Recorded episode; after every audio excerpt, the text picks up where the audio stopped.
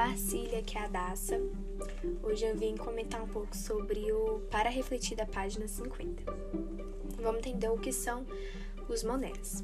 Os moneras são seres unicelulares e procariotas, ou seja, eles não possuem um núcleo demilitado por membrana nuclear. São organismos muito bem antigos né, da história e o sucesso deste, desses organismos se dá à grande capacidade de se reproduzirem muito rápido. Então, assim, e também a grande diversidade de formas de obtenção de energia e materiais. Os moneras estão presentes em praticamente todos os ambientes do planeta, desde altos montes, desde lagos, mares profundos, temperaturas enfim, eles são resistentes, bastante resistentes. Um estudo ele nos mostra que cientistas descobriram bactérias vivendo em condições extremas em um lago da Antártida. Outros falam que descobriram em outros planetas, como Marte, é, até na Lua, né?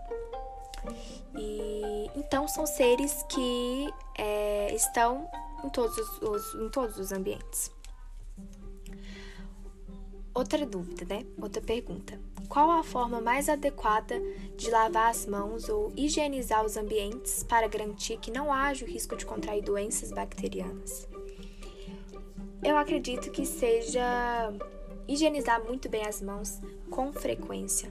Então não é apenas higienizar, né, de qualquer jeito, 10 segundos lavando a mão tem que ser, a gente tem que dedicar mais, porque as bactérias elas são resistentes, né?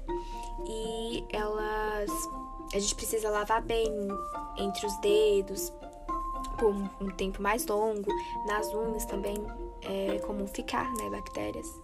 Então a gente precisa ter essa frequência e higienizar as mãos e também é, esterilizar com álcool, mais um álcool 70%, 60%, que é o que vai ter. É, que vai ser possível matar, eu acho. Agora, será que os sabonetes que prometem matar 99,9% das bactérias são realmente eficazes e benéficos para o ser humano? Pois é, eu vi uma, uma pesquisa nos Estados Unidos e fala o quê? Os Estados Unidos, eles proibiram os sabonetes que matam, né, que dizem matar 99,9% das bactérias. A agência FDA, eles deram dois motivos, a eficácia e a segurança. Eles coletaram estudos e pediram para as marcas é, trazer coletas de dados para eles analisarem.